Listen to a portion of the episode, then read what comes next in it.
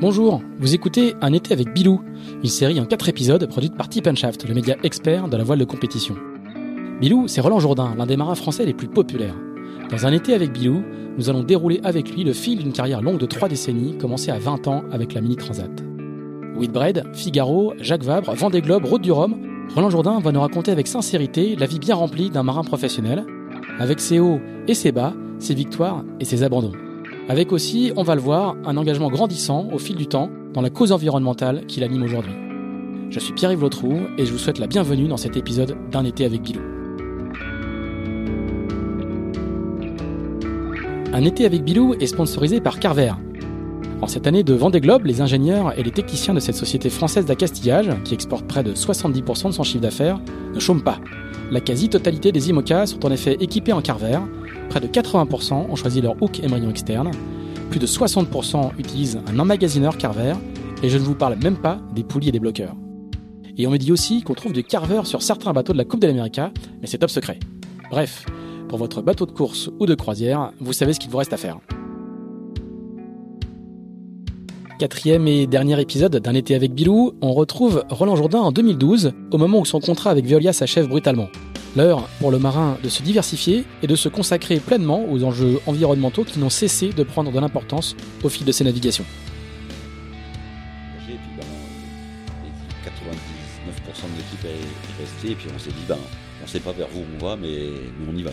Alors là, c'est une nouvelle vie, hein, quand même. C'est plus une vie qui est structurée par un seul projet c'est une vie de diversification, euh, comme tu dis. Juste une précision pour les gens qui connaissent pas, qui connaissent pas tout. Sophie Verseletto, qui est ta compagne et ton associée, qui est co-entrepreneur avec toi, euh, a été l'organisatrice du Vendée Globe pendant euh, deux éditions. Hein, donc elle, tout à fait. Elle, arrive avec une connaissance particulière de, de cet univers-là.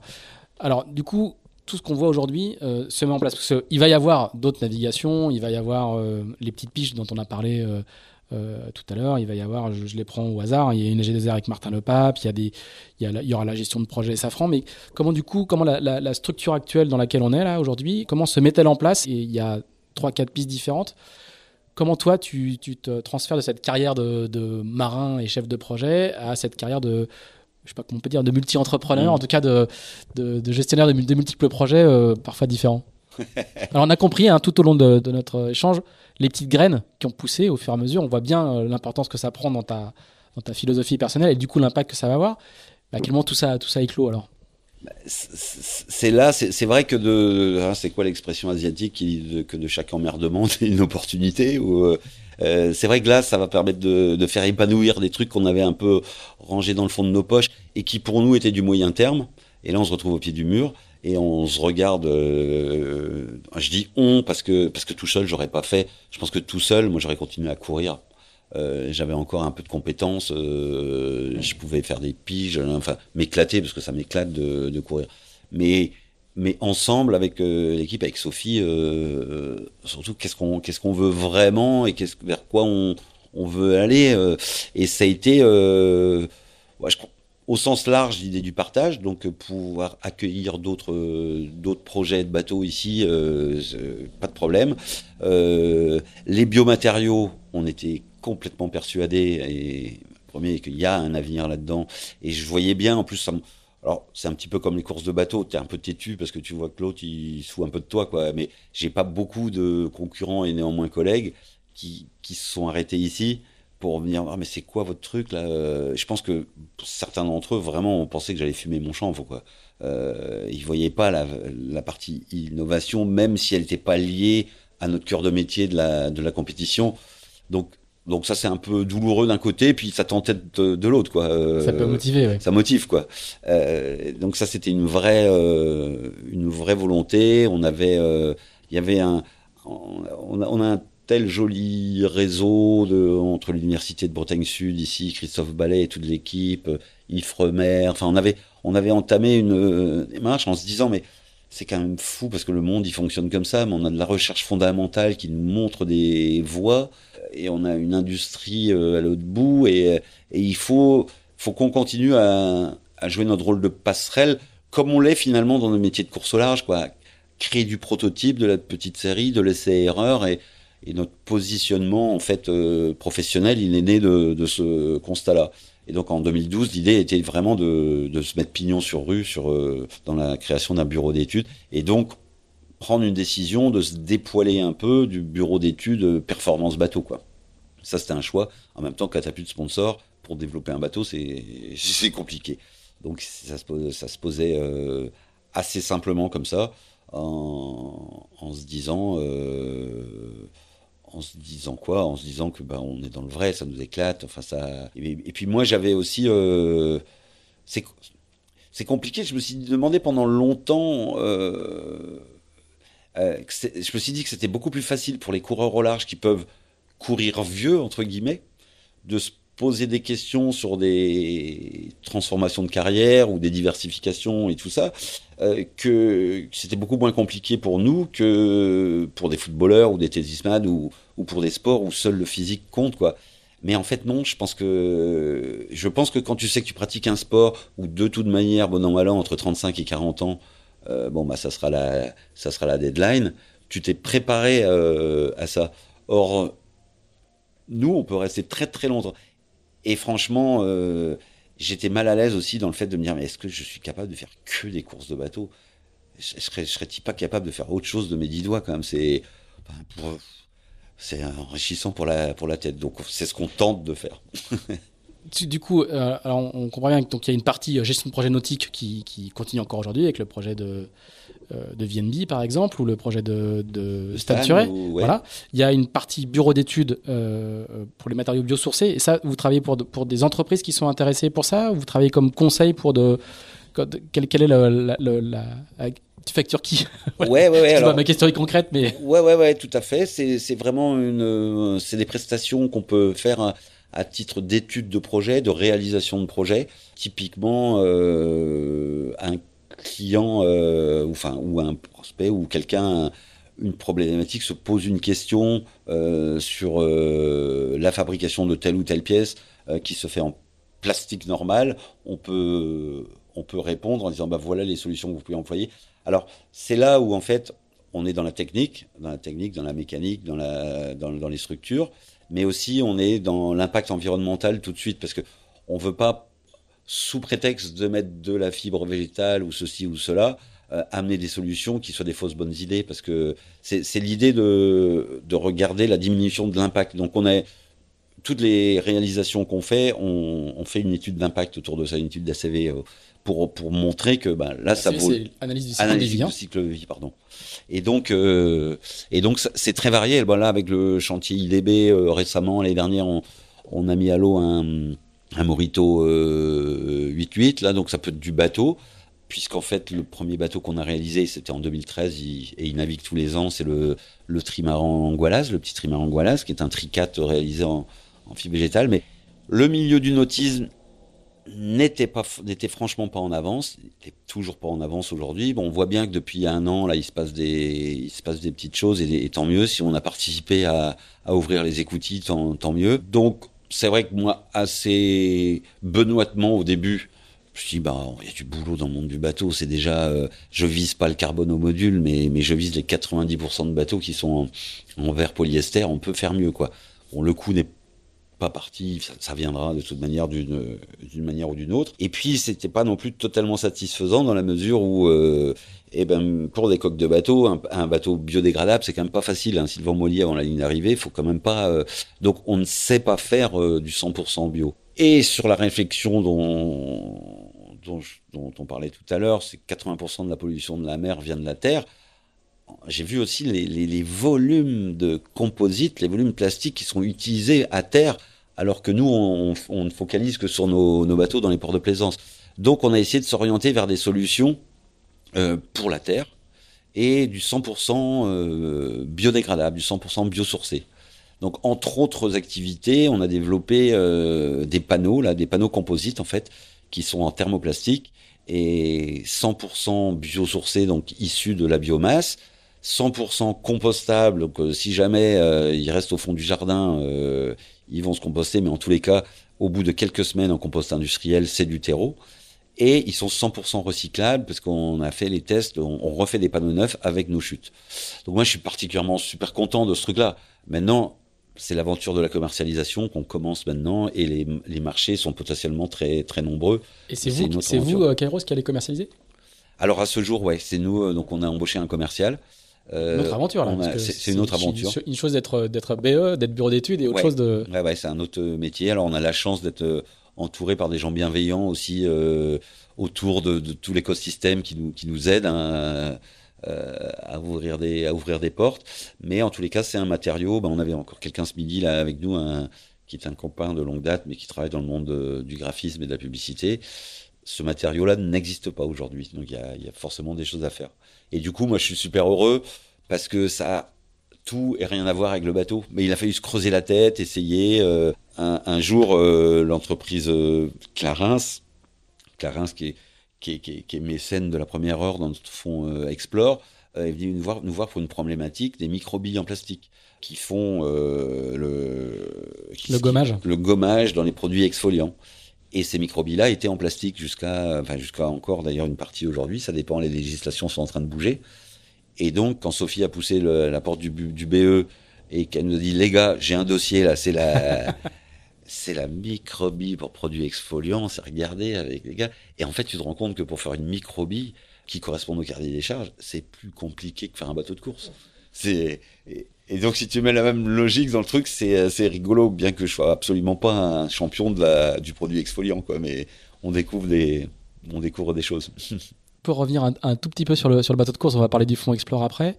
On, on voit bien qu'aujourd'hui, en ce moment, la, voile de compétition est traversée par, euh, les problématiques que tu évoques depuis, tout à l'heure, avec, la même dose de culpabilité d'ailleurs, hein, qui est de dire euh, qu'est-ce que c'est que ce sport où euh, on va dans des espaces vierges, inhabités et sur des bateaux. En carbone, qui consomment avec des moteurs encore traditionnels thermiques, etc., etc il y a des mouvements euh, qui sont en train de se mettre en place, dont l'un en particulier qui s'appelle La Vague, qui, qui fait beaucoup de bruit, euh, qui, est, qui, est très, qui est très suivi et que tu accompagnes d'assez près. Je voulais savoir euh, un petit peu comment toi tu analysais euh, effectivement tous ces mouvements à l'œuvre et, et, quelles sont, les, quelles sont les, les pistes pour améliorer justement le, la soutenabilité de, de la compétition. Parce qu'on sait qu'il y a beaucoup de choses à faire. Je vais donner mon opinion pour une fois. J'ai l'impression qu'on on peine à faire des choses concrètes. Et j'ai le sentiment aussi que euh, tout ça passera par des obligations et des contraintes légales fortes. En gros, la prochaine jauge IMOCA ou celle d'après, ou la prochaine jauge multi 50 ou classe 40, devra dire vous, devez, euh, vous ne devez plus avoir de carbone dans les bateaux, ou vous devez avoir euh, tel pourcentage, ou vous devez avoir tous des moteurs électriques. Je ne suis pas un spécialiste, mais j'ai l'impression que tant qu'il n'y aura pas de, de, coercition légale, on n'arrivera pas à, à, progresser. Je voulais savoir, mm. connaître un petit peu ton, ton, point de vue justement sur bah, cette, cette, ambiance particulière qui est en ce moment. Ouais qui est bah, faite de beaucoup de questions, beaucoup de, beaucoup de critiques aussi, mais, et, et j'ai le sentiment de, de difficulté à avancer. Mais euh, c'est la première qualité du truc et sa première vertu, c'est de libérer la parole sur le questionnement déjà. Ce qui n'était absolument pas possible, ça fait encore 5-6 ans. Moi, je me rappelle, euh, bah, je suis plus au bureau d'Imoca depuis un petit bout maintenant, mais euh, au retour du, du dernier Vendée que j'ai fait, donc en, je suis dû être en 2009-2010 dans ces eaux-là, et, et, parler de, de développement durable et, même de durabilité dans le sens euh, durabilité financière quoi. Euh, moi sur mon plan de bar, j'étais le premier à mettre des haubans Carbolink, là, des, des haubans en rod, euh, sur le constat que le PBO on, changeait, enfin la matière qui qui, qui, faisait les haubans, on le changeait tous les tous les ans quasi parce que tellement on flippait du vieillissement du truc. Donc tant qu'à avoir un truc polluant, vaut mieux qu'il dure très longtemps quoi. Mais mais mais c'était pas un débat, c'était pas un débat. Et pourtant je pense que beaucoup beaucoup de monde l'avait derrière la tête. Donc, moi, ce que j'ai remarqué depuis deux ans, parce que le mouvement de la vague, euh, ça a été des, petites conversations avec l'un et l'autre, de la jeune génération particulièrement. Mais tu m'as dit qu'on allait reparler du fonds Explore, mais je vois le même phénomène arriver dans la course au large que je le vois dans les différentes strates des projets Explore et et d'autres strates de la société en fait, avec cette génération X, Y ou Z là qui débarque. Et elle débarque, c'est pas, euh, c'est l'entonnoir quoi. Ça, et on peut se faire déborder par les côtés. Euh, donc, le coup est parti, c'est évident. Après, faut tous accepter le fait, à mon sens, que on ne sait pas faire et donc faut qu'on discute ensemble pour, le, faire autrement. Je pense que c'est vital pour euh, l'avenir de notre sport, qui est pas du tout un sport euh, ad vitam aeternam, hein, peut-être que dans 15 ans, il y aura plus de course au large, mais il faut aussi avoir le culot ou, se le dire. Peut-être que ça n'était qu'une. À une époque, la course au large, c'était des grands propriétaires de euh, l'America's Cup, des. Enfin bref, le, sponsoring des 30 Glorieuses, on l'a vécu. Il, est en mutation là, il va falloir l'aborder. Et peut-être que nos épreuves de compétition au large, elles vont changer complètement de, euh, de, de, focus. Donc, faut pas, on est, on est à l'abri de, de, rien du tout. Donc, je pense que parler de tout ça, c'est super important. Et évidemment, ça met des grumeaux euh, tout de suite quand, en plus, là, on est dans une échéance proche d'un Vendée. C'est pas le moment d'aller en parler à certains qui sont à fond dans leur truc.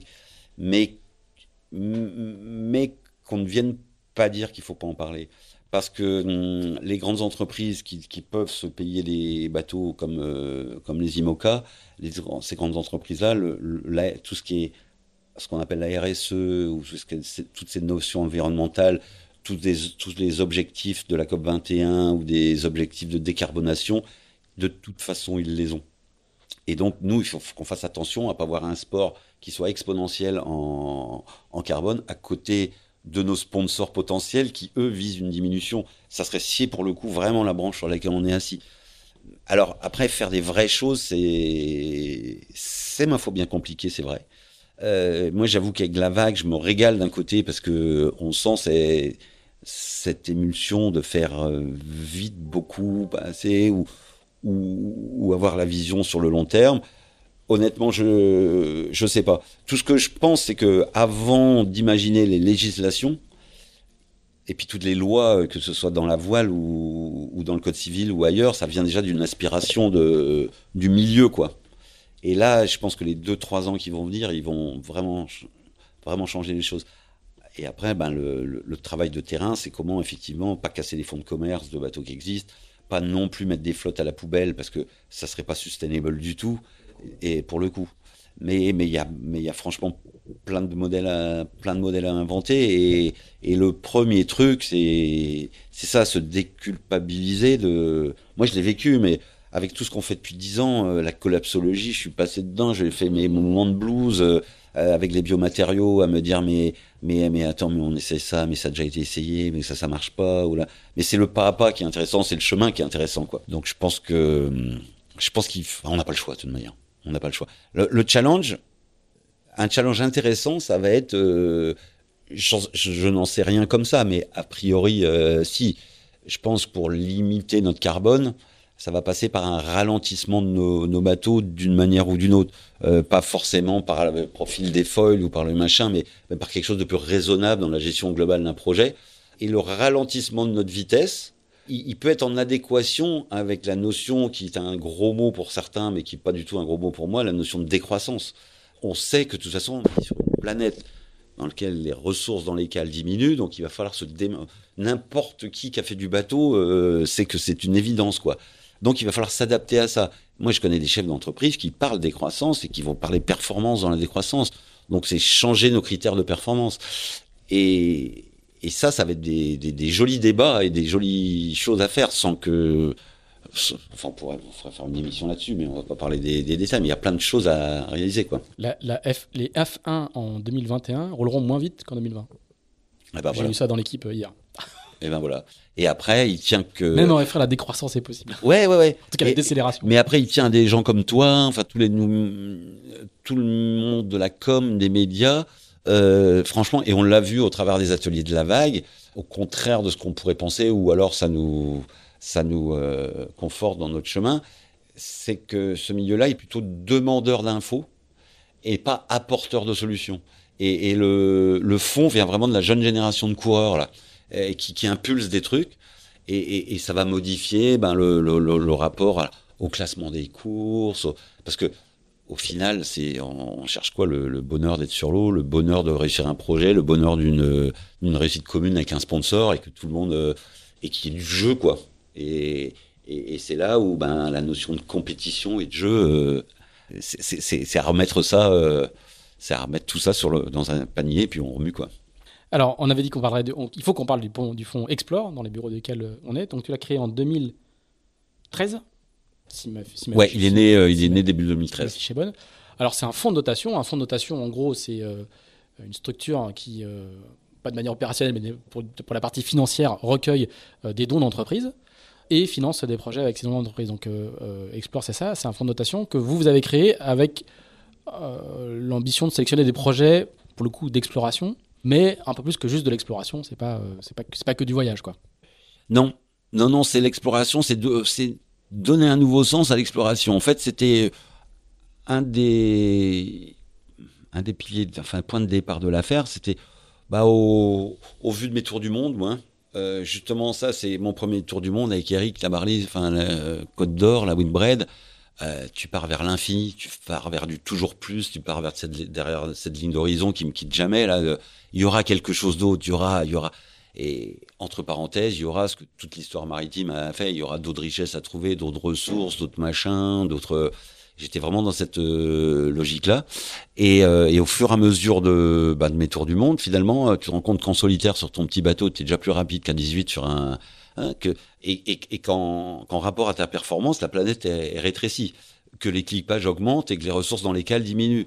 Euh, qu'avec les progrès, euh, les satellites, ils connaissent la planète mieux que toi, ils la photographient au centimètre carré.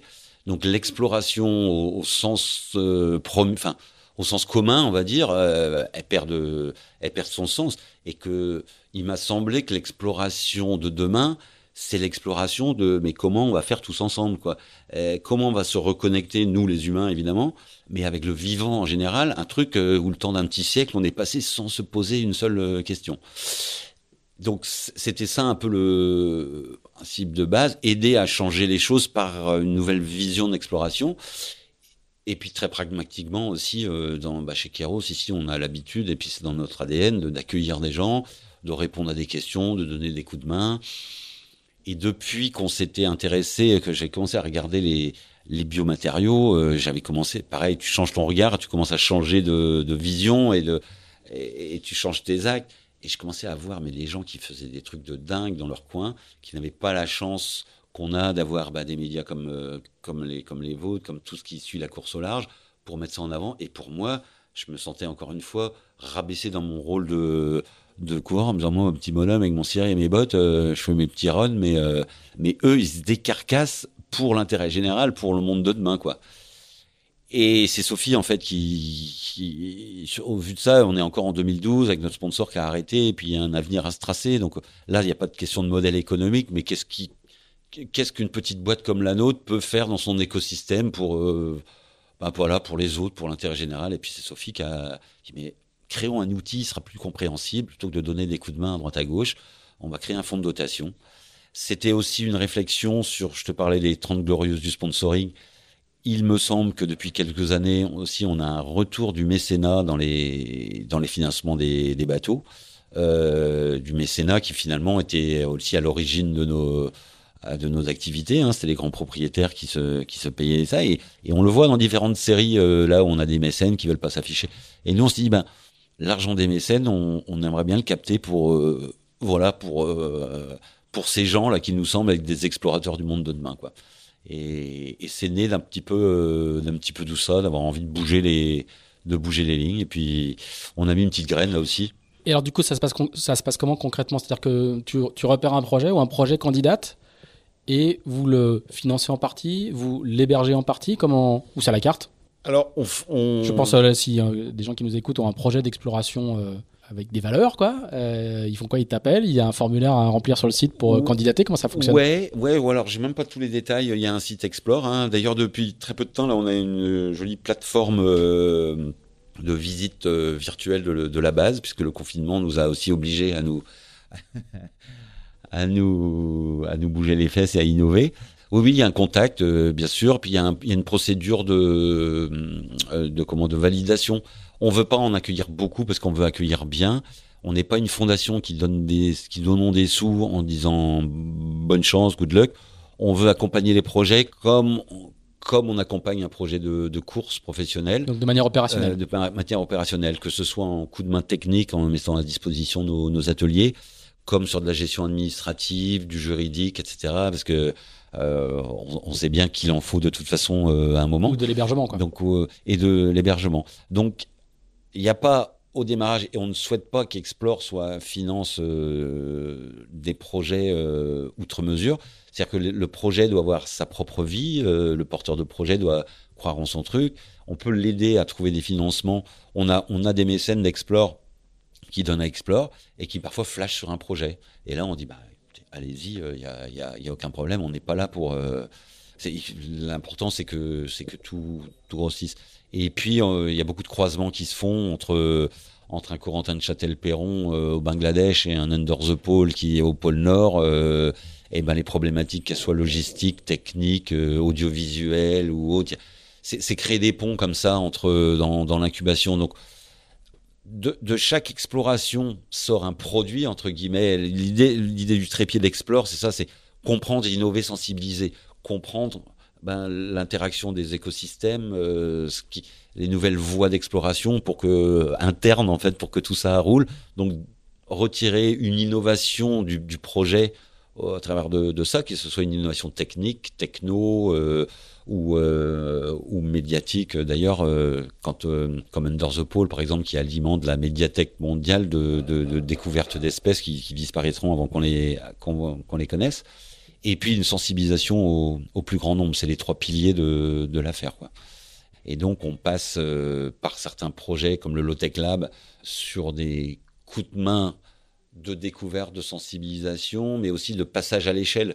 C'est-à-dire que là, il y a des vraies inventions qui se font aujourd'hui, mais Explore est un fonds de dotation à intérêt général. On n'est pas incubateur de start-up, quoi. On, on souhaite après. Le, le euh, Tech Lab, faut peut-être juste rappeler ce que c'est. Hein, c'est euh, Corentin de Châtelbéron qui est, qui est euh, déjà bien connu pour avoir fait euh, le projet dont évidemment je viens d'oublier le nom. Nomade des mers ou Gold of Bengal voilà, ou Taratari. Gold, Gold of Bengal, exact, exactement. Et qui aujourd'hui donc du coup sur un catamaran euh, se promène aux quatre coins du monde et essaye de vivre en autonome la manière la plus autonome possible et développe bah, des technologies à faible coût, à faible, à faible degré de mise en œuvre, dont certaines peuvent être déclinées de manière en série quoi. Bah, oui, tu as extrêmement bien résumé. Euh, il, il, développe un bon sens qu'on a tous perdu. Il développe des choses qu'on pratique tous sur nos bateaux de course pour revenir à ce qui nous intéresse euh, aussi. C'est qu'on part pour un Vendée Globe avec un bateau, c'est une fusée spatiale. Tous les bateaux du Vendée Globe finissent en mode dégradé. Et c'est aussi se reposer, la question a-t-on besoin de s'emmerder avec du high-tech à ce point, puisque en théorie c'est mieux, mais en pratique ça marche pas toujours euh, souvent. Donc aussi, ça, permet de redonner une vision relative aussi de, nos projets, y compris par rapport à la performance, sans, la casser. Mais c'est un peu changer d'axe de vision. Et moi, sur le, moi, je suis fan hein, du Loteg Lab et c'est, c'est des trucs qu'on pratique, euh, enfin, tous en bateau, mais on, on, bon, je, voilà, il faudrait que les, nos auditeurs aillent sur le site parce qu'on en parlerait des heures, mais que ce soit l'habitat durable ou le bateau. Euh, on, on, mettra le lien vers, euh, vers le site internet dans les, oh. dans, dans, les notes du podcast. Ouais, parce qu'ils le méritent trop, vraiment, ils sont trop bien. J'ai une dernière question quand même, ça fait un petit bout de temps qu'on discute, mais il y a, tu as, j'allais dire, tu as eu, tu as toujours une vie euh, très chargée, très occupée. Tu es aussi un élu de la République et du Conseil régional de, de, de, de Bretagne. Euh, Raconte-nous un petit peu cette expérience. Tu as été élu sur les listes de, Jean-Yves Le Drian en 2015, et donc le, tu remettras peut-être ton mandat en jeu l'année prochaine. Euh, comment ça s'insère dans, dans, tout le parcours qu'on vient d'évoquer? Écoute, bizarrement hein, quand même, parce que je courais Monsieur pas le conseiller tout, régional. Je courais pas du tout après ce truc-là. Écoute, euh, non, non, je suis tombé de ma chaise hein, quand Jean-Yves Le Drian m'a fait la proposition. Euh, honnêtement, c'était tellement loin de, de mes préoccupations.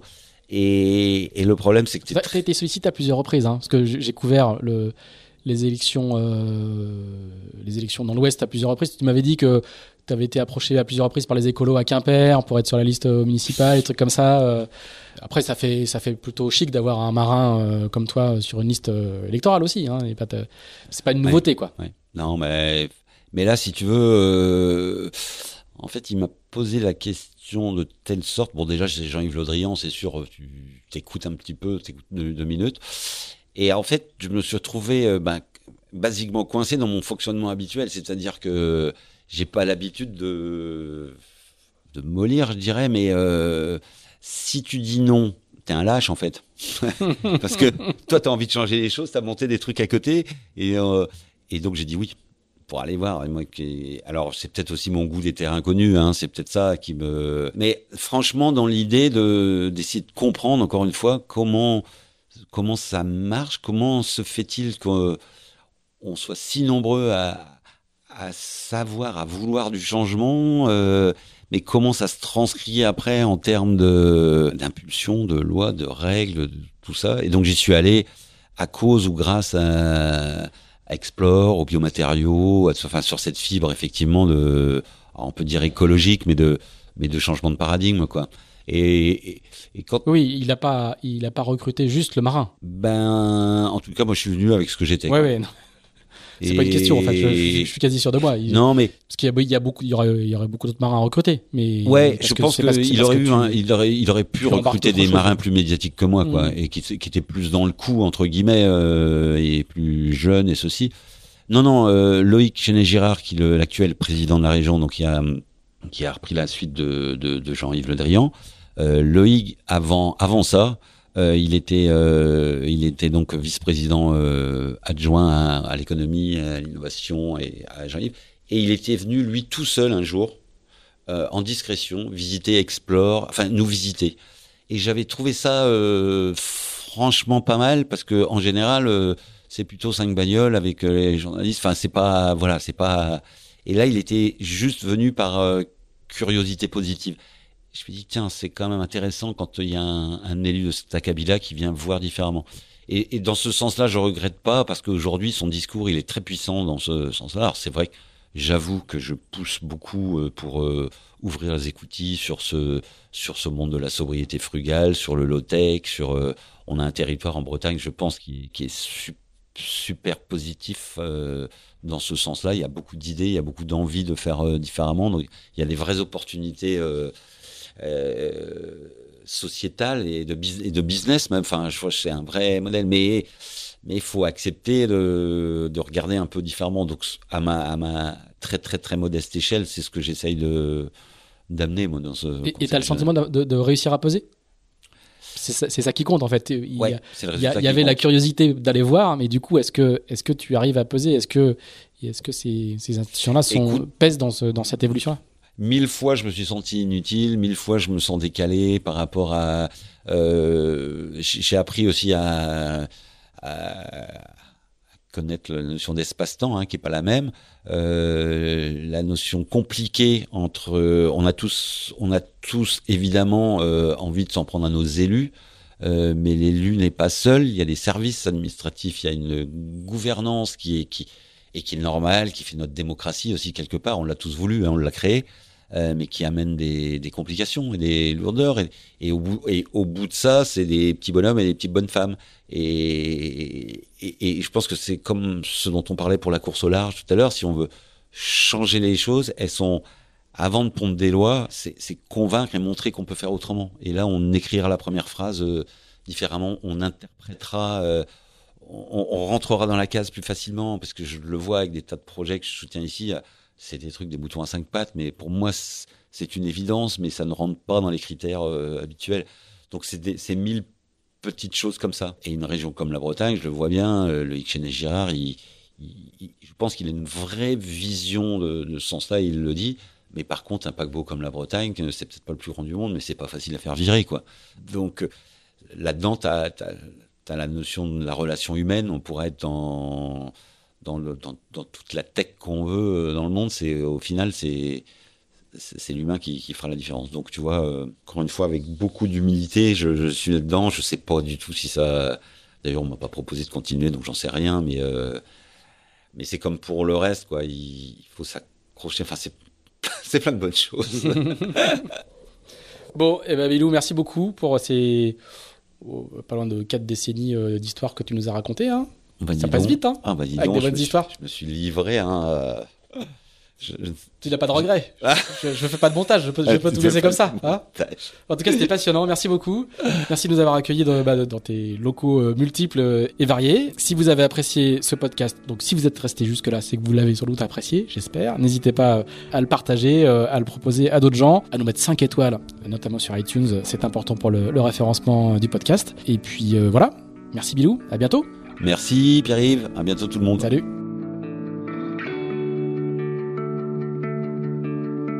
Voilà, c'était le dernier épisode d'un été avec Bilou. Merci d'avoir écouté cet épisode et cette série produite par Tip Shaft. Si vous l'avez apprécié, n'hésitez pas à le partager, à la partager. N'hésitez pas non plus à nous dire ce que vous en pensez en bien ou en mal. Merci également à nos amis spécialistes de la castillage de Carver, partenaire de cette série. On se retrouve à la rentrée pour un nouvel épisode d'Into the Wind. À bientôt!